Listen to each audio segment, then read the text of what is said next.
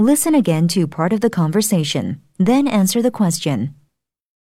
No, university or company for that matter ever covers restorative or surgical treatments fully, but our institution provides 50% of all expenses. That's hardly fair, though. I mean, I rarely go to the dentist as it is, yet you can't even ensure full coverage for when I do? That's outrageous. It's standard procedure. Number three. What can be inferred from the conversation?